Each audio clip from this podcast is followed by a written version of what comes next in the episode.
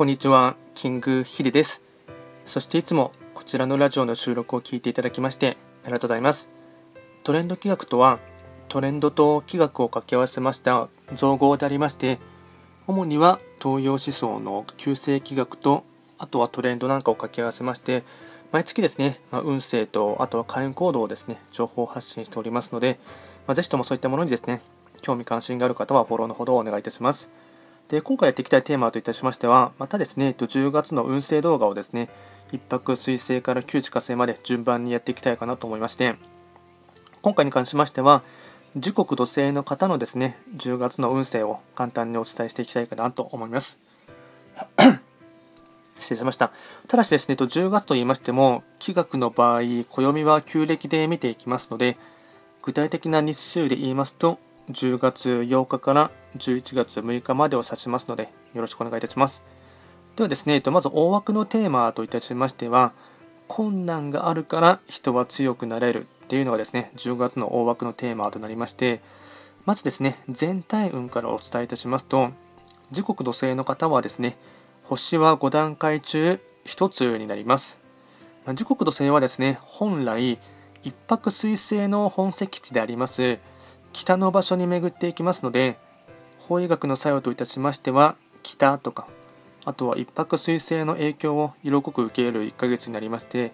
いわゆるこの場所はですね気学の用語で言いますと寒流って言いまして、まあ、いわゆる冬の時代ですね。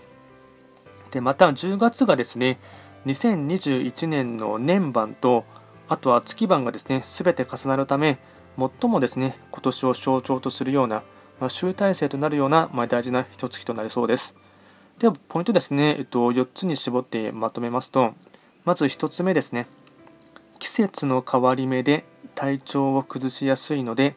疲労を感じたら無理はしないこと。2つ目、周囲の方に支えてもらいながらめげず腐らずゆっくりと歩く3つ目自分の足元や基礎をしっかりと固める4つ目。人に見られていなくても地道な努力をする。陰徳を積むイメージで。総じてなんですが冬の冷たさをですね、まあ、ありがたくいただくいただく境地っていうですね、まあ、感謝の心を持つっていうことがですね大事な一月になります。あとですね、えっと乗り切るための開運行動といたしましては1つ目ですね下着やスーツの裏地にこだわること。2つ目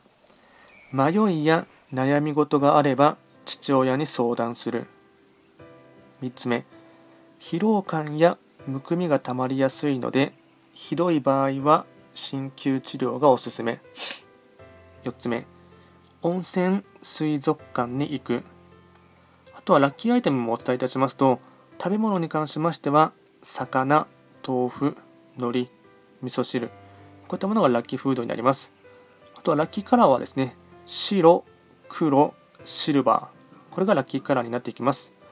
あと、こちらのラジオでは随時ですね、質問などを受付しておりますので、まあ、何かありましたら送っていただければなと思います。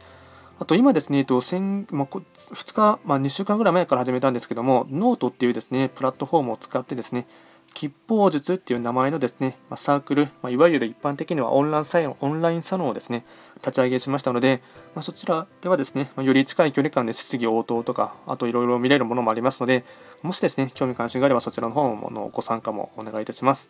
ではですね、今回は簡単に二黒土星の方の、えっと、10月のですね、運勢をお伝えいたしました。最後まで聞いていただきまして、ありがとうございました。